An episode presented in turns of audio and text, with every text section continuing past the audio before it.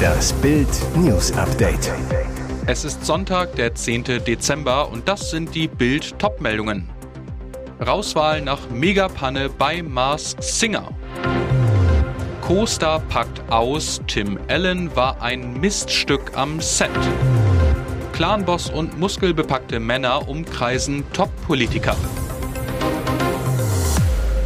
Diesmal ist es offiziell. Es war die erste Panne dieser Art bei The Mask Singer.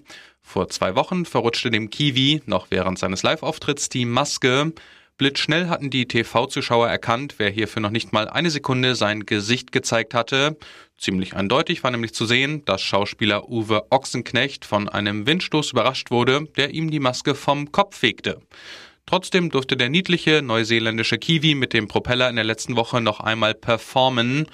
Am Samstagabend wird der Kiwi dann aber aus der Show gewotet. Die Enttarnung kurz darauf ist keine große Überraschung. Wie erwartet kommt Uwe Ochsenknecht unter dem riesigen Kiwi-Kopf hervor und teilt Moderator Matthias Optenhöfel mit, was ihn vor zwei Wochen den Kopf verlieren ließ. Turbulenzen.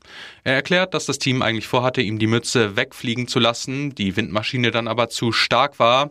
Dass sich das Bild blitzschnell in Social Media verbreitet, war nicht zu verhindern. Ochsenknecht. Klar, die Leute machen dann ein Standfoto und es ist im Netz. Trotzdem hatte der Schauspieler riesigen Spaß an seinem Nebenjob und bedankte sich beim gesamten Team. Das hat sehr viel Spaß gemacht. Hör mal, wer da lästert. In seiner Kult-Sitcom Hör mal, wer da hämmert gab Tim Allen den Vorzeigepapa, braven Ehemann und mehr oder minder begabten Handwerker, sympathisch, bodenständig und extrem beliebt bei den TV-Zuschauern. Doch jetzt entpuppt sich Tim Allen ausgerechnet in der Rolle des Weihnachtsmanns als schwieriger Zeitgenosse. Das zumindest behauptet Casey Wilson, die in der Pilotfolge der Serie The Santa Clauses zusammen mit dem Superstar vor der Kamera stand.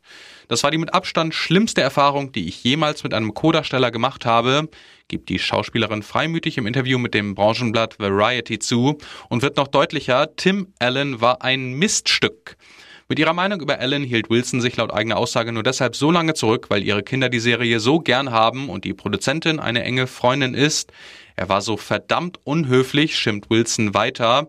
Alan habe ihr via Produzent ausrichten lassen, etwas zu unterlassen, obwohl sie direkt neben ihm stand. Nachdem der Star seine Szene an dem Tag abgedreht hatte, seien alle Mitglieder der Filmcrew auf Eierschalen gegangen und hätten verzweifelt ausgesehen. The Santa Clauses ist eine Fortsetzung von Alans Santa Claus Filmtrilogie. Wilson verkörpert in der Serie Sarah, eine erwachsene Version des Mädchens, das dem Weihnachtsmann im ersten Film Sojamilch gab. Hoppla, ob der echte Weihnachtsmann Tim Allen unter diesen Umständen dieses Jahr den Sack füllen wird? Auf den ersten Blick sieht es nach einem heiteren Zusammentreffen zweier alter Bekannter aus. In den sozialen Medien ist eine kurze Videosequenz aufgetaucht. Sie zeigt Berlins Ex-Innensenator Andreas Geisel in einer Bar im scheinbar freundlich scherzhaften Gespräch mit Issa Remo, einem der mächtigsten Clanbosse der Hauptstadt.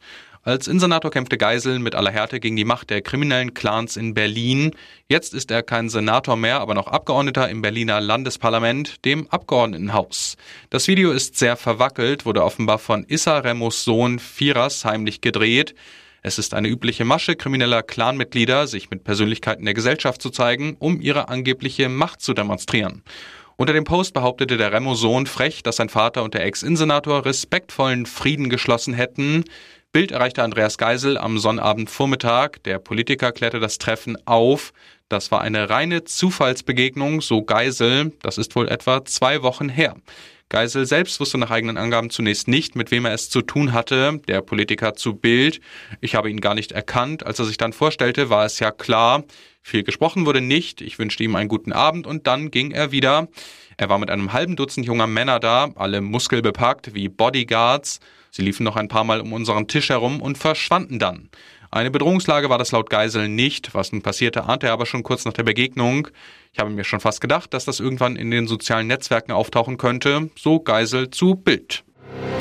Digitalisierung. DB schafft Bahncard ab. Bei der Deutschen Bahn gilt ab heute ein neuer Fahrplan. Das Unternehmen weitet sein Angebot deutlich aus. Allerdings steigen auch viele Preise. Flex-Tickets im Fernverkehr etwa kosten durchschnittlich 4,9 Prozent mehr. Bahncard-Rabattkarten und Streckenzeitkarten werden im Schnitt ebenfalls 4,9 Prozent teurer. Doch es gibt eine weitere wichtige Neuerung. Das Unternehmen schafft etwas ab. Die Bahncard aus Plastik soll es künftig nicht mehr geben. Die für Vielfahrer gedachten Karten werden künftig nur noch digital erstellt. Zunächst sind ab dem Fahrplanwechsel für die Probebahncards 25 und 50, die jeweils drei Monate gültig sind, keine Plastikvariante mehr vorgesehen.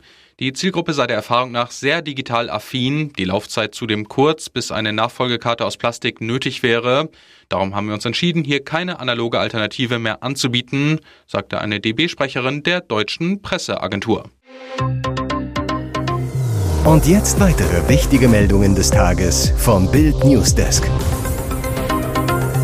Man kann sich ja über vieles streiten, doch bei ihnen gibt es keine Kompromisse. Bei Kindern, die unsere Hilfe brauchen. Deshalb lächelten bei der großen Spendengala von Ein Herz für Kinder trotz Trennung sogar Amira und Oliver Pocher in die Kameras. Immerhin ging es am Samstagabend live im ZDF um die gute Sache. Sie kam solo, er mit Ex-Frau Sandy Meyer-Wölden. Alle drei saßen am Spendentelefon. Eine Zoffpause für den guten Zweck, bei dem eine große Summe am Ende auf dem knallroten Herzen stand. Danke für 21.216.573 Euro. Millionen Menschen schalteten ein, Hunderttausende riefen an und spendeten für die Bildhilfsorganisation. Fast 100 Prominente wie Verona Poth, Sophia Tomalla und Freund Alexander Zverev oder Politiker wie Karl Lauterbach nahmen die Anrufe mit großen und kleinen Spendensummen entgegen und verzichteten auf ihre Gage. So auch Moderator Johannes B. Kerner und der feierte live auf der Bühne sogar noch 59 90. Geburtstag. Besonders bewegend der Auftritt der Holocaust-Überlebenden Margot Friedländer, die von Bundeskanzler Olaf Scholz höchstpersönlich mit dem Goldenen Herz für ihr Engagement gegen das Vergessen ausgezeichnet wurde.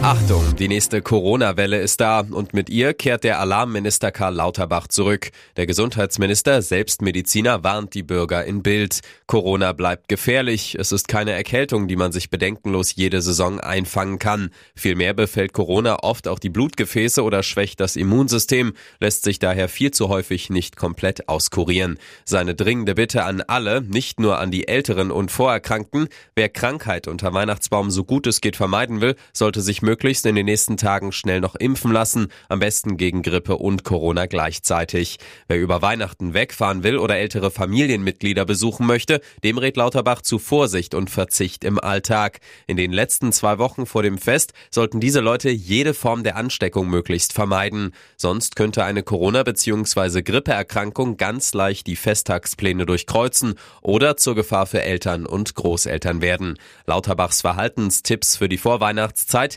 Lieber nochmal Maske in Bus und Bahn tragen, kurz vor Weihnachten am besten auf große Feiern in Innenräumen verzichten, jetzt, wenn es geht, lieber im Homeoffice bleiben, als die Bürogesellschaft zu genießen und im Zweifel lieber schnell noch einen Corona-Test, bevor wir ältere, kranke Menschen treffen. Für Lauterbach sollten wir uns das Fest nicht von Viren verderben lassen. Er sagt, eine vermiedene Infektion ist wie ein zusätzliches Weihnachtsgeschenk. Ups, in der CDU gibt es eine Bürgergeldrevolte gegen Parteichef Friedrich Merz. Der fordert, dass die 12%-Erhöhung für die Stützeleistung gestoppt werden muss und das Bürgergeld abgeschafft gehört. Jetzt kommt Widerspruch aus den Ländern. Bei der Arbeits- und Sozialministerkonferenz in dieser Woche stimmten 14 von 16 Bundesländern dafür, die geplante Erhöhung des Bürgergeldes unverändert umzusetzen. Sie sei verfassungsrechtlich geboten und sozialpolitisch notwendig. Nur das CSU-regierte Bayern stimmte mit Nein. Das grün schwarze Baden-Württemberg enthielt sich, weil der Bundesrat die Erhöhung bereits durchgewinkt habe und der erneute Beschluss überflüssig sei. Die sieben anderen Bundesländer, in denen die CDU in der Regierung sitzt, stimmten dem Antrag zu. Darunter auch die beiden CDU-Arbeitsminister Karl-Josef Laumann aus NRW und Klaus Ruhr-Matzen, parteilos aber auf CDU-Ticket aus Schleswig-Holstein. Baseball-Superstar Shohei Otani wechselt zu den Los Angeles Dodgers und kassiert dafür eine Rekordsumme. Der Japaner unterschreibt bei seinem neuen Club für 10 Jahre und erhält 700 Millionen Dollar. Das sind etwa 650 Millionen Euro. Dies ist ein einzigartiger historischer Vertrag für einen einzigartigen historischen Spieler, sagte Otanis Agent in einer Erklärung. Der 29 Jahre alte Otani war 2018 zu den LA Angels in die Major League Baseball gewechselt. Seit Wochen wurde über den neuen Vertrag spekuliert.